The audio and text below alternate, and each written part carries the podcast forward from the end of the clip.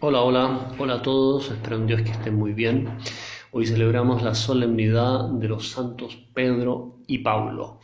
Bueno, y quizá lo primero sea preguntarse por qué van juntos eh, estos dos en un mismo día, eh, siendo que tienen la suficiente entidad como para tener fiesta propia. Bueno, porque la iglesia siempre, desde muy antiguo, ha querido relacionar el primado de Pedro, el primero de los apóstoles, claramente el Evangelio de hoy, por ejemplo, recoge esa escena preciosa eh, de San Mateo 16, en que Jesús pregunta, ¿quién dicen los hombres que soy yo? Y vienen las respuestas de los apóstoles, unos dicen que eres Juan, otros dicen que eres Elías, o Jeremías, uno de los grandes profetas, son opiniones favorables sobre Jesús pero tan favorables como insuficientes. Jesús es el Hijo de Dios vivo. Y entonces el Señor se dirigirá luego al resto y les, pregunta, ¿y vosotros quién decís que soy yo?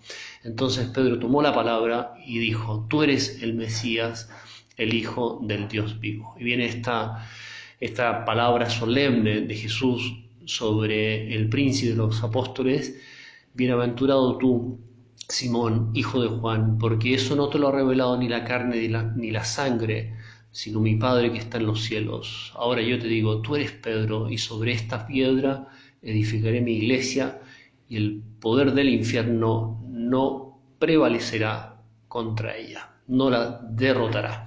Palabras solemnes que están recogidas en el friso de la Basílica de San Pedro, el lugar propio del enterramiento del apóstol, después de derramar su sangre por Cristo en el año 64.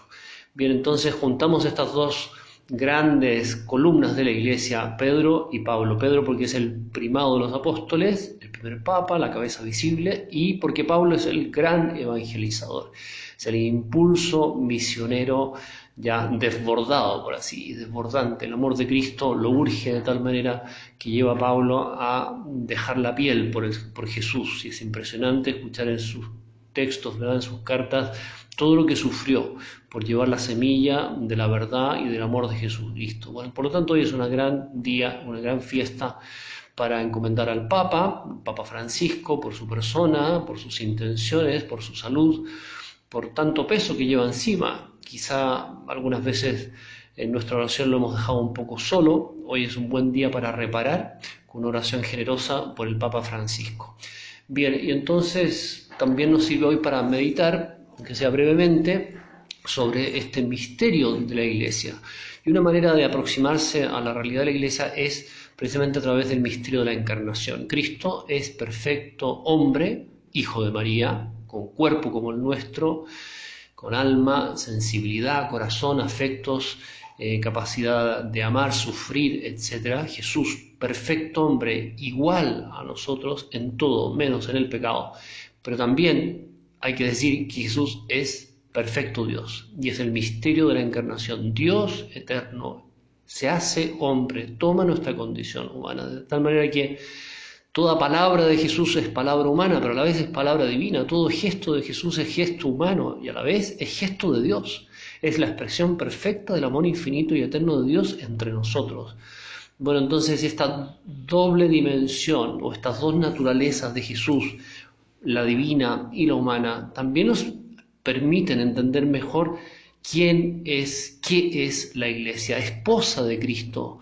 Y tiene dos dimensiones, una dimensión visible, que es la que todos reconocemos de alguna manera, ¿verdad? La, estructura visible de la iglesia, que es, eh, en fin, el Papa, los obispos, los sacerdotes, los fieles laicos, todas las personas que pertenecen a la iglesia y conformamos un pueblo, un pueblo visible, pero también hay una realidad invisible que es la presencia de Dios mismo, particularmente del Espíritu Santo que la vivifica. Dos dimensiones. Y así como a Cristo no se le puede entender sin esta dimensión divina, y si nos quedáramos solamente con el Jesús, eh, como decir, buena onda, ¿no? el Jesús, Jesús eh, superstar de, una película de hace muchos años en que se presentaba así a Jesús como muy, muy, muy en buena con todo el mundo, pero sin ninguna dimensión verdadera de, esa realidad profunda de la encarnación. Pero tampoco podíamos entender bien qué es la iglesia si solo nos quedáramos con lo humano, con lo visible, que por supuesto es lo que es, pero hay una realidad invisible, sobrenatural, divina. Y por eso que se dice que la iglesia es esposa de Cristo. Y en cuanto esposa es virgen y madre, y absolutamente santa, inmaculada, sin arruga, sin mancha. Es a quien Cristo se entrega absolutamente en la cruz. Y la ama, se entrega a ella, la iglesia como esposa de Cristo, y la fecunda con su amor. Y somos nosotros engendrados por el amor de Cristo en la iglesia. Bueno, entonces, eh, estas dos dimensiones. Por eso que al final del credo decimos, creo en la Santa Iglesia Católica, Santa Iglesia Católica, porque, porque esa es la realidad profunda. Por otra parte está la dimensión visible, decíamos, que es eh, una iglesia constituida por hombres, ¿verdad? Y que por lo tanto falibles, que cometen errores. Una madre santa, una madre buenísima, en que todo es bendición para sus hijos, pero dentro de esta muchedumbre eh, notable de hijos, somos más de 1.200 millones de católicos, hay de todo, de todo. Bien, entonces tenemos hijos santos, que son el pulmón vivificante desde el punto de vista humano de la iglesia, el rostro más hermoso de la iglesia, dice el Papa Francisco, son los santos, y ahí tenemos a Carlos Acutis, tantos hombres y mujeres. Vale mucho la pena conocer la vida de los santos, empaparnos de estos testimonios impresionantes, sencillos también, de gente que, que, verdaderamente son cristianos, que, que se dejaron transformar por la fuerza de la verdad y del amor de Jesucristo. Y, y, siendo comunes y corrientes, alcanzaron unas cotas de, de generosidad, de amor, de entrega, de misericordia, de, de, bondad que, que, solo Cristo puede conferir. Bueno, entonces conocer la vida de los santos, a veces perdemos el tiempo con tantas cosas que al final nos resultan un poco inútiles, digamos, eh, o, fructíferas para nuestra alma. Alimentemos nuestra alma de la vida de los santos. Por ejemplo, del propio santo, del que llevamos el nombre, conocer quién fue. Yo realmente pregunto por aquí, oye, ¿y tú sabes quién fue Catalina? Ni idea. ¿Sabes quién fue Francisca? Tampoco. ¿Quién fue Mario? Tampoco. Bueno, entonces, ¿quiénes son los santos? de los cuales llevamos el nombre y conocer su vida es un, quizá un buen punto para comenzar. Bien, entonces, la iglesia constituida por hombres y mujeres, y esta madre santa y buena tiene hijos mediocres, que quizá ahí estamos la mayoría, hijos santos, pero también tiene hijos mal portados. No nos fijemos solo en los mal portados, que evidentemente que nos llevan a pedirle perdón al Señor, a rezar por la conversión de estos hombres y mujeres y las víctimas en el caso de los abusos nos lleva también a rezar por todo el daño inmenso que han realizado estas personas en el abuso de su libertad y a veces desde su condición sacerdotal si es del caso.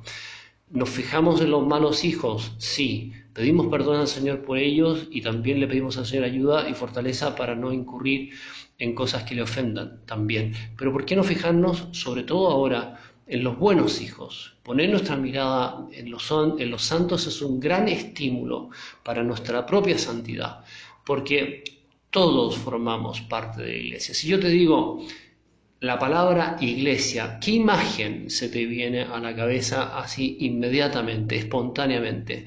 Si la imagen que se te viene es el Papa, los obispos y los curas y las monjas, estás mal. Quiero decir, la imagen verdadera es el pueblo de Dios, constituido por todos los bautizados. Todo laico, cristiano, común y corriente es tan iglesia como el Papa. Porque ¿qué haríamos los sacerdotes sin los laicos? ¿Y qué harían los laicos sin los sacerdotes? Pero formamos una misma realidad. Hay una diferencia esencial a raíz del sacramento, del orden, y una función distinta, por supuesto que sí, pero la iglesia la formamos entre todos. Y lo que no hace un laico no lo hace un cura. Y donde tú llegas, no llega el cura, no llega el obispo, no tiene nada por qué llegar tampoco. Cristianos corrientes que llevan este testimonio, no son predicadores, sino testigos de lo que significa el encuentro con Jesucristo. Perdón, el encuentro con Jesucristo. Bueno, pidámosle al Señor que nos haga este llamado, ya que nos haga este llamado a la santidad, que sintamos hoy en la fiesta de San Pedro y San Pablo más profundamente esta Mm, verdadera misión eh, que tenemos cada uno en su lugar. Piensa que tú eres el Evangelio vivo para las personas que te rodean. Jesús se hace creíble a través de tu vida, de tu vida coherente, sencilla, generosa, casta, de esa entrega tuya profunda a Dios. Eh, eh, en, la realidad de cada día, el Señor se, sirve para, para, verdaderamente llegar a tantas personas que no le conocen y que profundamente le necesitan. No podemos vivir una santidad aislada, tenemos que abrirnos a los demás. Y hoy la mayor necesidad del mundo es de santos.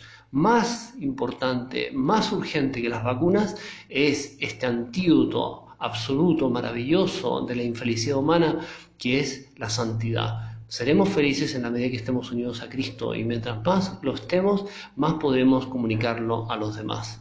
Que Dios los bendiga.